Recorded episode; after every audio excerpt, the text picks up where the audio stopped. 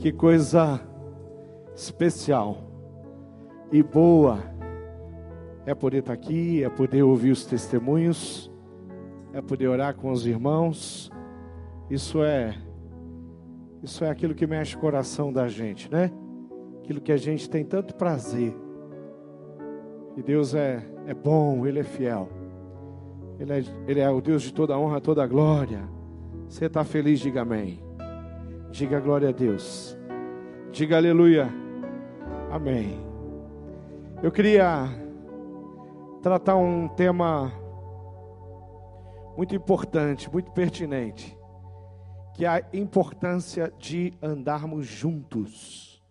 Falar um pouquinho sobre vida em comunidade. Falar um pouquinho sobre os relacionamentos. Falar um pouquinho da maneira como o Senhor estabelece a igreja dele. Se fizermos uma, uma pesquisa sobre o que é mais importante na formação de um cristão, uma pessoa que, que chega e que coloca a vida à disposição do Senhor Jesus, e uma pessoa que quer crescer, se nós fizermos uma pesquisa, é, talvez algumas pessoas vão dizer que o mais importante na vida de uma pessoa é a vida de oração dela. Aí vai ter um grupo que vai defender que a coisa mais importante é a vida de oração. De repente vai ter um outro grupo que vai defender que é o conhecimento da palavra. Aí tem esse grupo e ele vai falar assim: o mais importante na vida de um cristão é ele conhecer a palavra, manejar bem a palavra. De repente vai ter um grupo lá mais avivado, mais é, carismático, mais, né, aqueles do fogo, e eles vão falar: não, o mais importante é o batismo com o Espírito Santo, é falar em língua, e, e, e de repente nós vamos ter pessoas definindo o que é mais importante de fato na vida de um cristão. E eu não tenho dúvida alguma que a, a, a, a, igreja, a comunidade de fé que nós fazemos parte, ela é estabelecida pelos relacionamentos, desde que nós nascemos. Eu, por exemplo, alguns aqui, irmãos comigo, que nasceram é, numa, numa família cristã, numa família que se dobra ao conhecimento da palavra, ao estudo da palavra, é, alguém que cresceu na escola bíblica. É, eu, eu não tenho dúvida que existem pessoas que são responsáveis por isso. Isso são relacionamentos, é a minha família, é a minha igreja, são as pessoas que me, é, de alguma forma, elas, elas interferiram na minha, na, na, na minha história e elas contribuíram para que eu pudesse crescer na fé, no amor, na presença, no, no, no seio da igreja do Senhor Jesus. Ah, nós temos um Deus que Ele, ao nos criar, Ele nos criou dependentes um dos outros. Uma frase que eu li e anotei, e lá não tinha o registro de quem, de quem, fal, de quem escreveu essa frase, mas ela dizia que no céu não há lugar para pessoas independentes. Coisa interessante, é uma frase forte, né? No céu não entra pessoas independentes. Para você ir para o céu, você precisa depender. Depender primeiramente de Deus mas depender também de pessoas. Muitas das coisas que aconteceram, os testemunhos que, que nós ouvimos hoje aqui, é, a, a, aquilo que aconteceu, você vê que tem pessoas, tem pequeno grupo, tem profissionais, isso, isso são relacionamentos. E nós crescemos e somos estabelecidos como cristãos, de fato, através dos, dos relacionamentos. Deus planejou que seria assim. Queridos, Deus, é, todo, todo comportamento humano, ele vem de, de, de um chip, de, uma, de algo que Deus coloca no ser humano. O ser humano, ele se agrupa desde que ele existe. Quando Deus criou o, o, o, o primeiro homem, ele criou Adão, e ele olha para Adão e ele fala assim: Olha, está faltando alguma coisa no Adão. E, de repente, ah, nós vamos ver um texto na palavra de Deus que vai colocar assim: que é, Deus ele, ele dá uma declaração para Adão que não é bom que Adão é, continuasse vivendo só, sozinho. Aí a gente começa a questionar a, a palavra de Deus, aqueles mais corajosos, falam assim, mas como que Deus diz que Adão estava sozinho se o próprio Deus estava com Adão. Adão nunca esteve sozinho, de fato. A Bíblia diz que naquele, naquele primeiro instante, onde Deus cria Adão, a Bíblia diz que todo entardecer o Senhor surgia para fazer uma caminhada pelo Éden com Adão. E era uma caminhada muito boa, muito especial. Eu falo que era um relacionamento discipulador de Deus, o discipulador, e Adão, o discípulo, que caminha e conversa com Deus. Adão não era só porque a criação estava em torno dele. Ele tem tarefa de Deus para dar nome a todos aqueles bichos.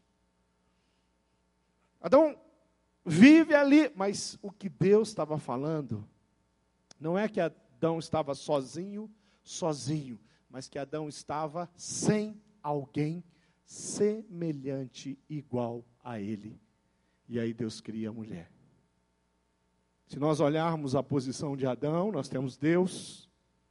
Deus é Deus, querido. Ele não se compara a ser humano nenhum.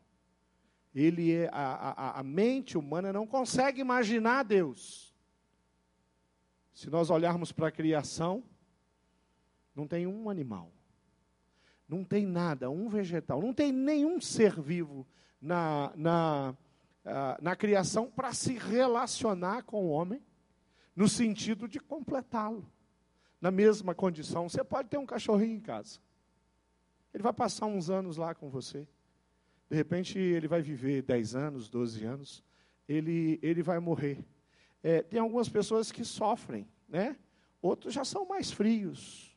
Manda sacrificar o bichinho, já, porque tá. Mas algumas pessoas sofrem, mas passa um tempo, a gente esquece do cachorrinho. Agora, quando nós perdemos um semelhante, aí vai tempo. Aí nós contamos histórias de alguém que morreu há muitos anos. Algumas vezes eu já contei a história da minha avó aqui, da minha avó Cecília. Mas ela morreu em 1982. Mas eu ainda me lembro dela, das coisas dela, apesar de ser um menino. Por quê? Porque não era um cachorrinho. Não era um gatinho. Eu não consigo nem lembrar mais os cachorros e os que eu tive no, na minha infância. Eu tive uma tartaruga quando eu era menino. Eu gosto, até hoje eu gosto de tartaruga. Queridos, Deus nos criou desse jeito, dependente um dos outros, para vivermos juntos, para caminharmos juntos. Quando ele fala, olha, não é bom que o homem esteja só, eu vou fazer uma companheira, ele está falando, querido, eu vou começar um movimento de relacionamentos. Eu vou, eu vou iniciar uma trama, uma teia infindável, porque através de Adão e Eva, a humanidade é estabelecida. Através de um homem, e depois de uma mulher, nós temos todas as gerações. Ninguém tem o número, sabe, consegue deduzir, passar perto de seres humanos que já passaram pela face da terra. Ninguém. A ciência não tem contabilidade que feche esse número, só Deus conhece. Ninguém sabe o tamanho da igreja gloriosa do Senhor Jesus. Ninguém tem ideia, só Jesus que conhece a sua igreja. A igreja do Senhor Jesus, essa teia de relacionamento, ela é composta, querido, por todos aqueles que confessaram, entregaram a sua vida nas mãos do Senhor Jesus e dele recebeu a salvação. Através dele, a salvação nos, nos foi permitida. Ao longo de todas as gerações, quando Deus, Ele olha para a igreja dele, Ele está falando de pessoas. Quando Ele fala da igreja, minha igreja, Ele está falando de pessoas que já estão na presença dele há muitos séculos, milênios porque ele está falando de pessoas em toda a história da humanidade, aonde teve um encontro com Deus e hoje vive na presença dele. Quantos cristãos hoje existem? Você pode ter uma estatística. O censo pode dizer quantos cristãos tem no Brasil. Pode dizer qual é o percentual de cristãos, mas ele está falando de religião, está falando alguma coisa nominal. Pode dizer que aqui no Brasil tinha, tem 27, 28, 30, daqui a pouco nós vamos ter 50 milhões de cristãos evangélicos, mais o católico, isso aí. Mas nenhum censo pode fazer a contagem que Deus faz. Porque quando ele olha, ele conta os dele. Ele não conta os religiosos, nem os frequentadores de igreja. Coração de Deus, quando ele está falando da igreja dele, ele está falando de pessoas que tiveram um encontro pessoal com eles. Essas pessoas vivem e, e se relacionam. Então é importante nós entendermos que Deus, o Criador de todas as coisas, ele planejou a vida em comunidade. Eclesiastes 4:9 diz: "É melhor ter como é melhor ter companhia do que estar sozinho, porque maior é a recompensa do trabalho de duas pessoas. Com duas pessoas é melhor. Tudo que você faz com duas pessoas é melhor que uma. Se um cair, o amigo pode ajudá-lo a levantar-se. Mas pobre do homem que cai e não tem quem o ajude a levantar-se. Miserável. E se dois dormirem juntos, vão manter-se aquecidos. Como, porém, manter-se aquecido sozinho? Um homem sozinho pode ser vencido, mas dois conseguem defender-se. Um cordão de três dobras não se rompe facilmente. Teia de relacionamento. Eu com os meus irmãos. Eu e os meus irmãos com Deus. É assim que a gente tem que ver essa comunidade. É assim que nós precisamos avaliar essa comunidade. Essa comunidade não é eu e Deus. Ele não escolheu assim. Deus não falou, não tem problema, fica aí sozinho, eu e você. Não, ele falou, você vai ser igreja, querido. Você vai se envolver, você vai servir, você vai aprender, você vai caminhar. Queridos, durante a nossa vida nós temos é, pessoas que tocam a nossa alma de uma forma muito especial. Pessoas que contribuem para a gente poder andar, seguir, crescer. Mas nós podemos também encontrar pessoas que nos ferem. E o mais importante, nós temos uma capacidade de ferir muito grande. Eu tenho essa capacidade. Você tem essa capacidade. Ao invés de amar e ferir. Sabe, uma, a, uma das coisas que, para quem está no ministério, para quem acompanha é, famílias, para quem é, aconselha famílias, uma coisa mais triste que tem é quando a gente vê duas pessoas que têm uma longa história, que caminham junto, que construíram uma família, têm filhos, um homem e uma mulher. Aí eles vão se romper. De repente, essa pessoa é próxima de você, e quantas vezes você esteve na mesa? E quanta, quantas vezes você viajou? E quantas vezes você foi a festas com esse casal? Mas de repente eles rompem. E o pior, de repente, agora, aqueles que um dia se beijaram, se relacionaram sexualmente, que um dia construíram coisas juntos, agora são inimigos. E um é, escarnece o outro. Aquele que amava, agora odeia. Aquele que, que queria bem, agora quer o mal. Quer que pague. E aí nós temos um relacionamento que rompeu. Isso é triste. Se é triste para um pastor, se é triste para uma família, imagine o coração do Deus, que é o portador de todo o amor.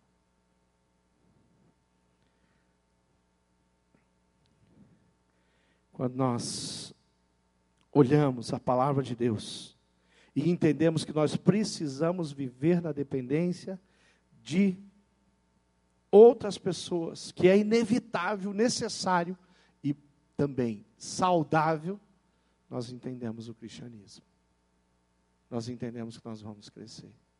Quando eu consigo é, ter autocontrole, domínio próprio, um daqueles frutos do Espírito Santo de Deus.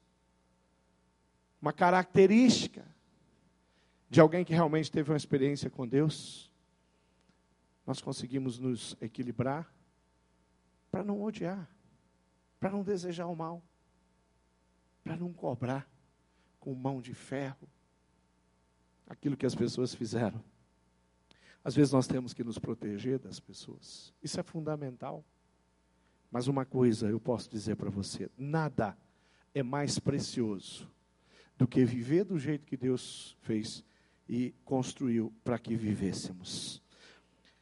Deus possibilita sim a vida de, na, de uma comunidade através do amor. Tiago, capítulo 4, vai dizer: De onde vêm as guerras e contendas que há entre vocês? Não vem das paixões que guerreiam dentro de vocês, coração humano? Vocês cobiçam coisas e não as têm, matam e invejam, mas não conseguem obter o que desejam. Vocês vivem a lutar e a fazer guerras. Não têm porque vocês não pedem. Quando pedem, não recebem, pois pedem por motivos errados para gastar em seus prazeres. Tiago vai continuar nesse texto, pegando muito pesado com relacionamentos quebrados, com atitudes de alguém que não tem comunhão plena com Deus e comunhão plena com as pessoas. Tiago vai ser duro com aqueles que são adúlteros, e vai chamar esses de inimigos de Deus. Pessoas que têm inimizade com Deus. O pecado produz essa inimizade com Deus. Um dos livros do, do Ed René, ele diz que nos bastidores dos relacionamentos você pode se machucar, ficar desapontado ou frustrar-se. Mas relacionamentos são necessários. Quando nós nos relacionamos com pessoas, quando eu faço parte de um grupo, eu me envolvo com as pessoas, quando eu recebo pessoas na minha casa, quando eu faço parte de um pequeno grupo. Queridos, eu estou correndo risco. E o cristão deve ter esse correr risco como uma coisa não a temer e não a evitar. Não, eu vou me relacionar. Então, se eu estou conhecendo você, não, eu vou me relacionar com essa pessoa. E se eu conheço você, não, eu vou levar essa pessoa é, na minha casa, mas você conhece ela? Não, não conheço, eu conheci ela. Eu convidei ela no posto de gasolina, para ir na minha casa, no meu pequeno grupo. Mas você não está correndo risco? Tá, está correndo risco. De repente essa pessoa é mau caráter. De repente ela tem uma mente criminosa. Eu conheci pessoas com mente criminosas na, na, dentro das cadeias. Gente que mata com uma facilidade que a gente não consegue imaginar.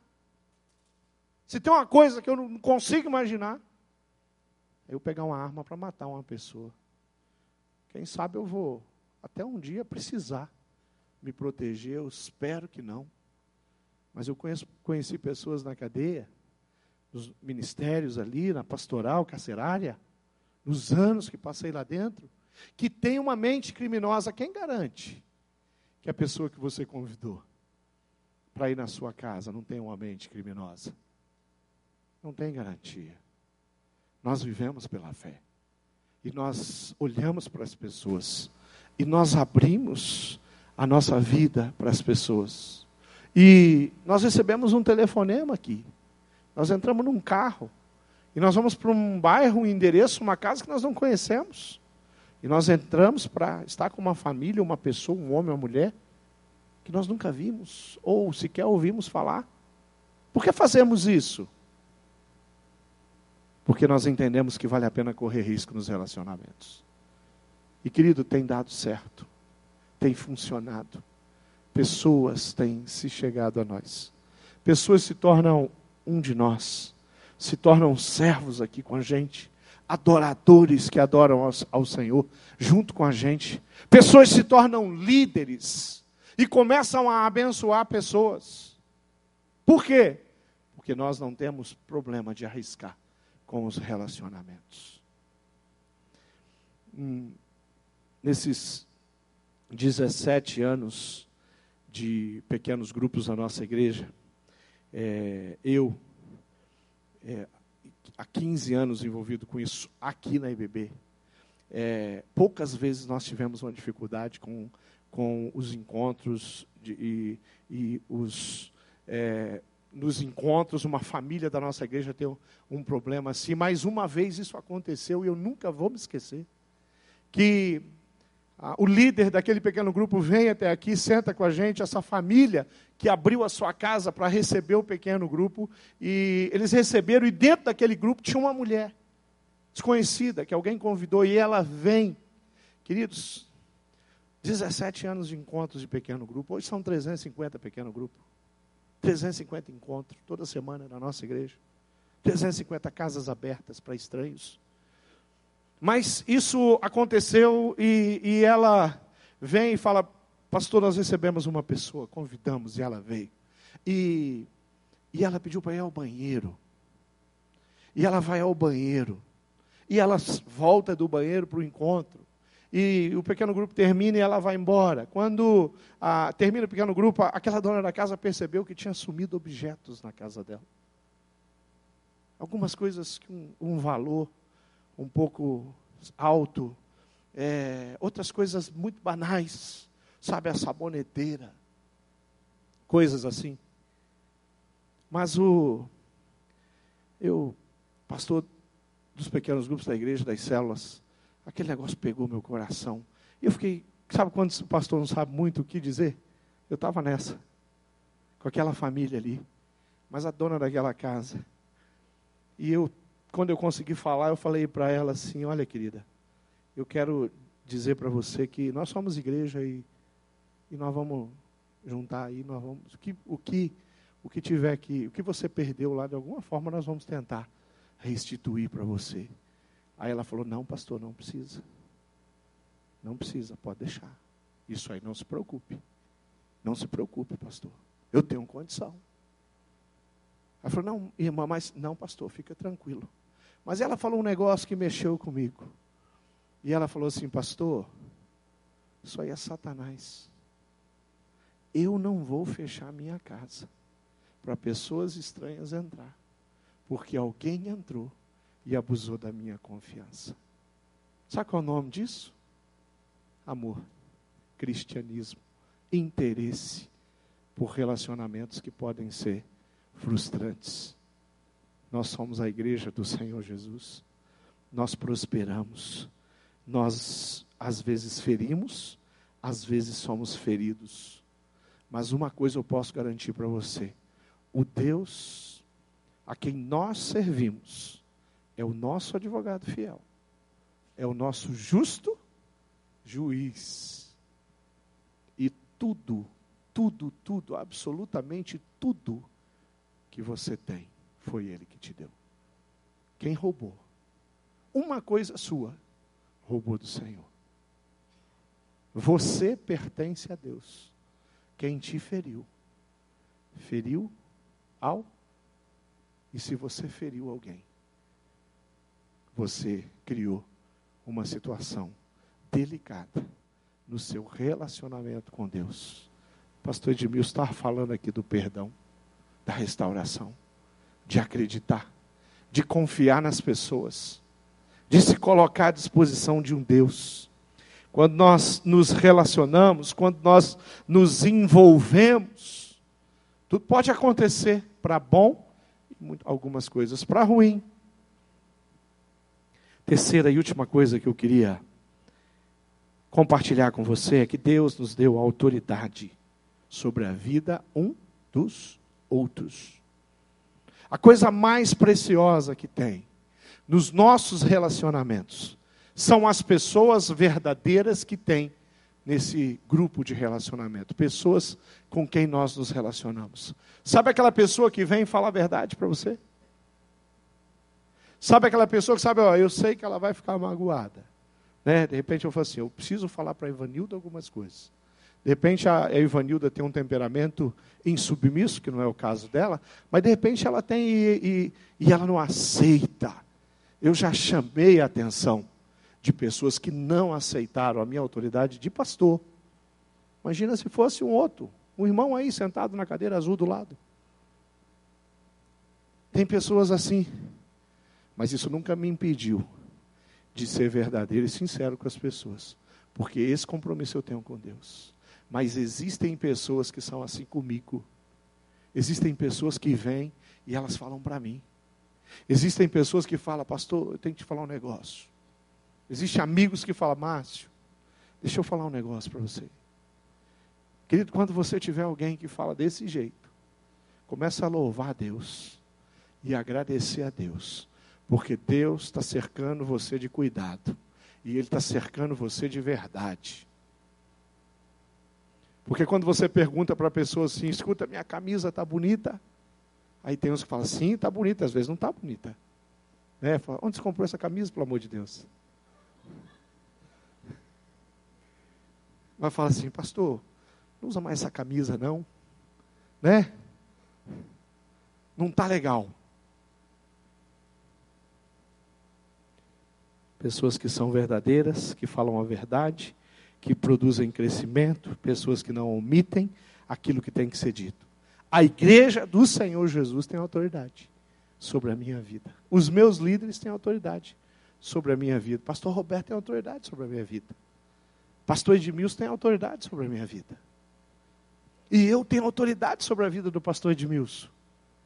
Porque nós somos igreja do Senhor Jesus. Às vezes a postura é assim: ninguém tem nada com a minha vida. Isso aí, na boca de um cristão, deveria ser entendido como uma palavra de maldição. Sabe aquela que você fala e faz sinal da cruz? Ou oh, Jesus amado. Né? Tinha que ser assim. Você falar um negócio desse. Porque a Bíblia nunca disse isso. Ninguém tem nada com a minha vida. A Bíblia diz a igreja tem tudo com a sua vida ela tem autoridade sobre você. O teu irmão, que talvez não tenha os canudos que você tem, os títulos que você conquistou, que seja mais simples que você, que mora numa casa simples, diferente de repente da tua. A Bíblia diz que essa pessoa tem autoridade sobre a sua vida. Uma das pessoas que marcou muito a minha vida e a minha história foi um gari. Eu acredito que eu já falei dele aqui para vocês, porque é, eu já falei dele muitas vezes. Ele hoje está é, na presença do Senhor, é, irmão Filadélfio. E o irmão Filadélfio era um. um ele, ele trabalhava na companhia de limpeza pública e, e, eu trabalhava na associação comercial. Ele usava um, um macacão meio laranja, né? com uns, uns, é, uns refletores assim na, na, nas costas, por causa do trânsito, essas coisas, para não não ser machucado. E, e eu usava terno na Associação Comercial do Paraná. E, eu, eu e ele, é, durante muito tempo, ele, ele tinha uma área, a área que ele cuidava e varria lá no, no, na estrutura deles, era as duas primeiras quadras da 15 de novembro. E a Associação Comercial ficava na 15 de novembro. E, e eu descia, e às vezes eu ia encontrava, e quem eu encontrava varrendo a 15 irmão Filadélfio, membro da minha igreja, um irmão de oração. Pensa num homem de oração. Quando o irmão Filadélfio morreu, eu lembro que os líderes ali da igreja começaram a falar assim: olha, nós perdemos o estandarte. Nós perdemos alguém que tem sustentado essa igreja de oração. E, e eu lembro que uma palavra do pastor Erickson, ele falou assim: olha, nós perdemos as orações dele, sim. Que ele poderia fazer, a companhia dele. Mas todas as orações que ele fez, elas foram feitas e depositadas na presença de Deus. E elas continuam valendo do mesmo jeito. Né? Ele ainda brincou, falou, quem sabe até mais, porque agora ele está mais pertinho do Pai. Né? Ele intercede lá e fala assim, ó, não, não esquece do povo lá embaixo, Senhor. das necessidades. Né? E, e, era um homem simples, mas era um homem de oração. Era um homem que tinha sempre um jeito gostoso. E quando eu parava na 15 para abraçar aquele homem, eu não estava falando com qualquer um. Eu não estava falando com um homem simples, eu estava falando com um homem de Deus. Eu não estava falando simplesmente com uma pessoa que vai à rua da cidade. Eu estava falando com um dos homens que mais gastava tempo na presença de Deus que eu conheci durante a minha vida relacionamentos. com o irmão Filadélfio. O irmão Filadélfio nunca estava sozinho. Isso ele aprendeu. Ele tinha um companheiro, nós chamávamos de Batman Rob, era Filadélfio Francisco. Francisco era o bêbado do bairro. Sabe o bêbado do bairro? Aquele que os vizinhos passam falam, Ih, o Francisco caiu na valeta de novo. Aí vai lá na casa do Francisco fala, vizinha, ó, oh, Francisco está lá caído na valeta, os cachorros estão lambendo a boca dele. Aí alguém da família dele pegava o Francisco e levava para casa. Francisco começava cedo, começava a beber cedo. Mas próximo do Francisco morava um homem chamado Filadélfio, que se importava com Francisco e pregava o evangelho e o amor de Deus o Francisco. E o Francisco ele entrega a vida ao Senhor Jesus e é discipulado pelo Filadélfio. Daí em diante, pelo menos uns 15 anos, eu acompanhei a parceria que a gente chamava do Batman e o Rob. Sempre juntos. Chegavam junto na igreja, moravam perto, no Tanguá, saíam junto da igreja. O discípulo e o discipulador. Aquele que levou a palavra de esperança e mudou a vida e a história do bêbado do bairro. Irmão Francisco, irmão Filadélfio.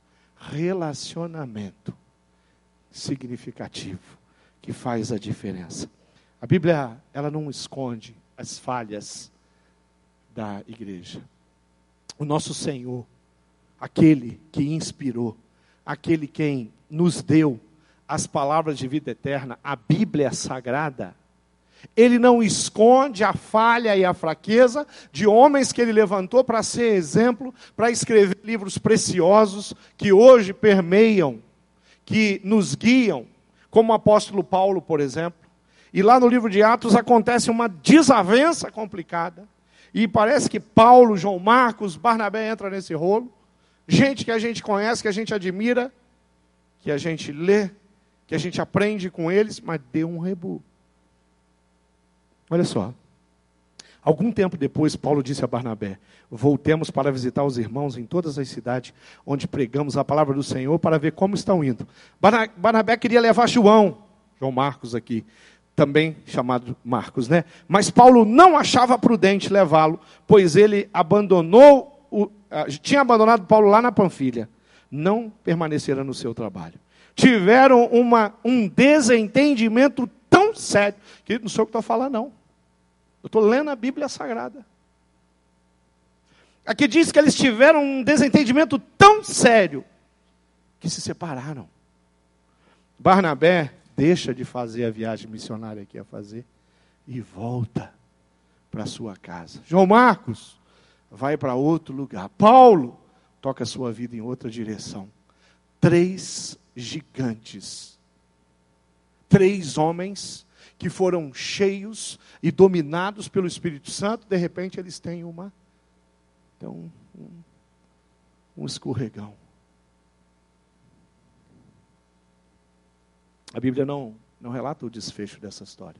Lá na frente, numa das saudações, Paulo, porque a briga aqui é entre Paulo, a desavença é entre Paulo e João Marcos. Barnabé entra no rolo.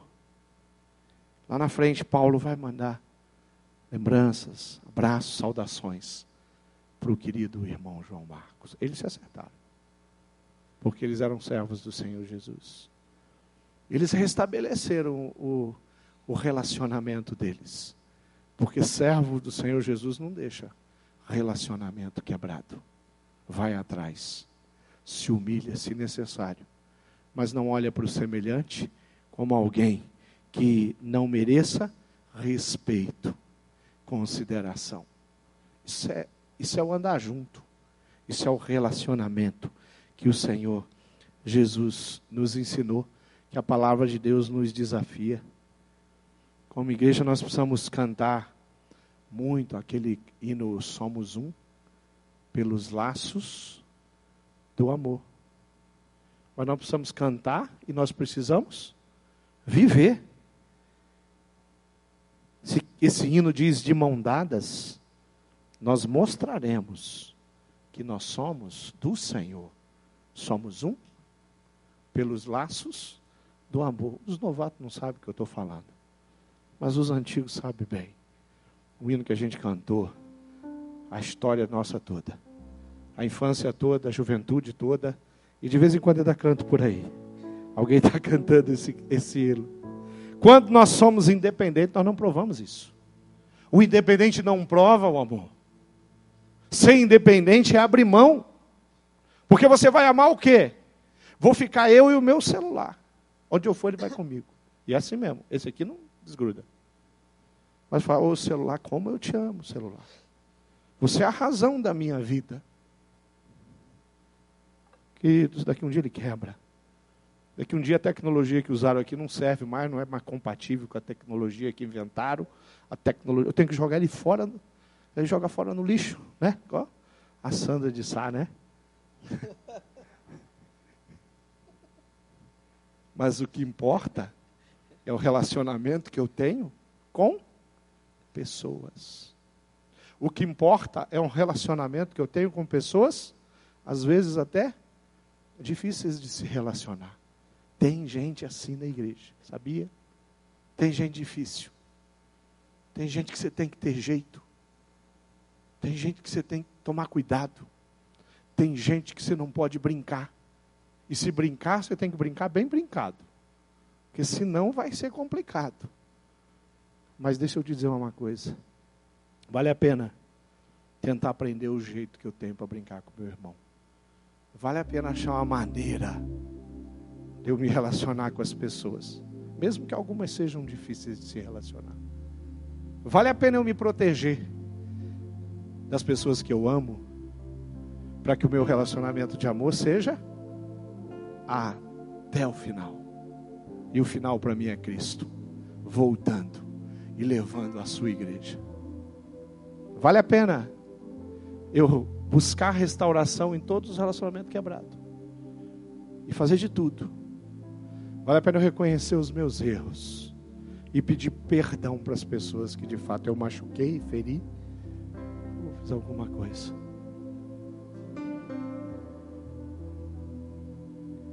Nós somos do Senhor Jesus, andamos do jeito dele. Jesus falou: Meu são aqueles que fazem a minha vontade, e a vontade de Deus é para que nós funcionássemos como um corpo. Eu sou mão, pastor Edmilson é pé, Fábio é cabeça, e assim vai. A Mary é perna. E nós construímos um corpo que consegue existir, caminhar, viver, estabelecer coisas grandes e lindas.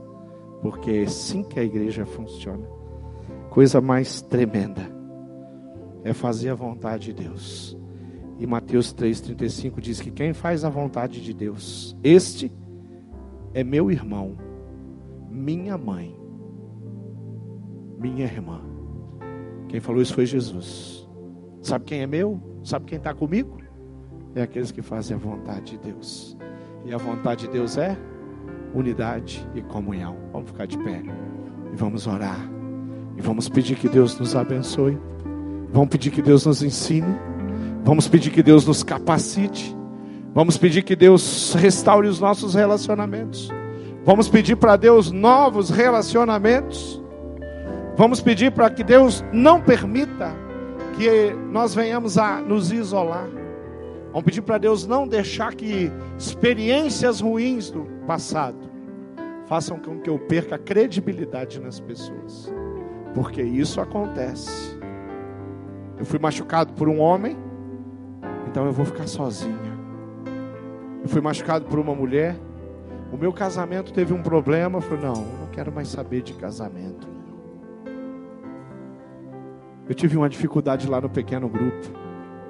O pastor Edmilson foi muito grosseiro comigo. Aí pronto. Eu deixo de considerar o pastor Edmilson. Por causa da grosseria dele. Isso é coisa de Satanás. Porque o justo vive pela fé. E a fé no Filho do Deus vivo. E aquele. A palavra de Deus diz: tende em vós o mesmo sentimento que houve em Cristo Jesus, o mesmo modo, o mesmo jeitão, a mesma característica de personalidade. Tua, tua Bíblia está cheia de, de histórias de Jesus. Leia, beba, imite com todas as suas forças. Sabe o jeito de, do Senhor Jesus tratar pessoas? Trate as pessoas assim. Sabe o jeito com que ele parava para conversar com marginalizados? Gente mal cheirosa, mal falada. Tenta fazer isso também. Sabe o jeito que ele sim teve paciência com Tiago e com João, os Bonerges, filhos do trovão. O Bonerge, filho do trovão, João, depois vai ser chamado de discípulo amado. E é o bom velhinho na ilha de Patmos, recebendo de Deus a revelação final do Apocalipse. O relacionamento dele com Jesus faz ele sair daquele cara bruto, rústico e sistemático, né? Para se transformar num um doce, num servo de Deus, numa pessoa amável e que ama com facilidade. Feche os seus olhos e vamos orar. Pai amado, eu sei que muitas vezes nós temos dificuldades de amar incondicionalmente pessoas. Eu sei que muitas vezes nós medimos, nós temos preconceitos que, que vêm da nossa natureza, do nosso velho homem. Eu sei que muitas vezes nós somos machucados, feridos, e criamos um, um mecanismo de defesa. E com isso nós eliminamos, apagamos, desconsideramos pessoas. Mas eu sei também que o Senhor tem misericórdia das nossas vidas e que vem trabalhar o nosso caráter que vem mexer na nossa cosmovisão, que vem tirar toda limitação e dificuldade que temos para com os nossos semelhantes. Eu sei que o Senhor é aquele que, mesmo quando fomos perseguidos por alguém, o Senhor, com a sua bondade e misericórdia, nos dá condição na tua palavra para passar por cima disso. Porque o Senhor diz que bem-aventurados são aqueles que são perseguidos. Bem-aventurados aqueles que sofrem. Bem-aventurados os humildes de coração. Porque esses herdarão a terra. Esses provarão do teu amor e da tua presença. Tu és um Deus tremendo. E eu te louvo de todo o meu coração. E peço as tuas misericórdias sobre a minha vida e sobre a vida dos meus irmãos. Usa esse povo aqui, Pai para ser canal de luz, de bênção lá no lar, na casa, nos lugares aonde o Senhor permitiu cada um deles estar. Usa esses casais, essas famílias, esses homens e mulheres aqui, Pai, para que sejam ministradores, ministros da reconciliação. Usa as mulheres, os homens, para ministrar, Deus, os gêneros, as gerações. Usa os mais velhos para serem instrumentos na vida dos mais novos. Usa os mais novos, cheios do Espírito, para nos dar lição e nos ensinar. Porque a tua igreja é assim, de pessoas diferentes, de todas as idades, mas que andam junto, lado a lado, te louvam de coração. Eu oro, agradecido, em nome de Jesus. Amém. Amém. Dê um abraço no teu irmão aí.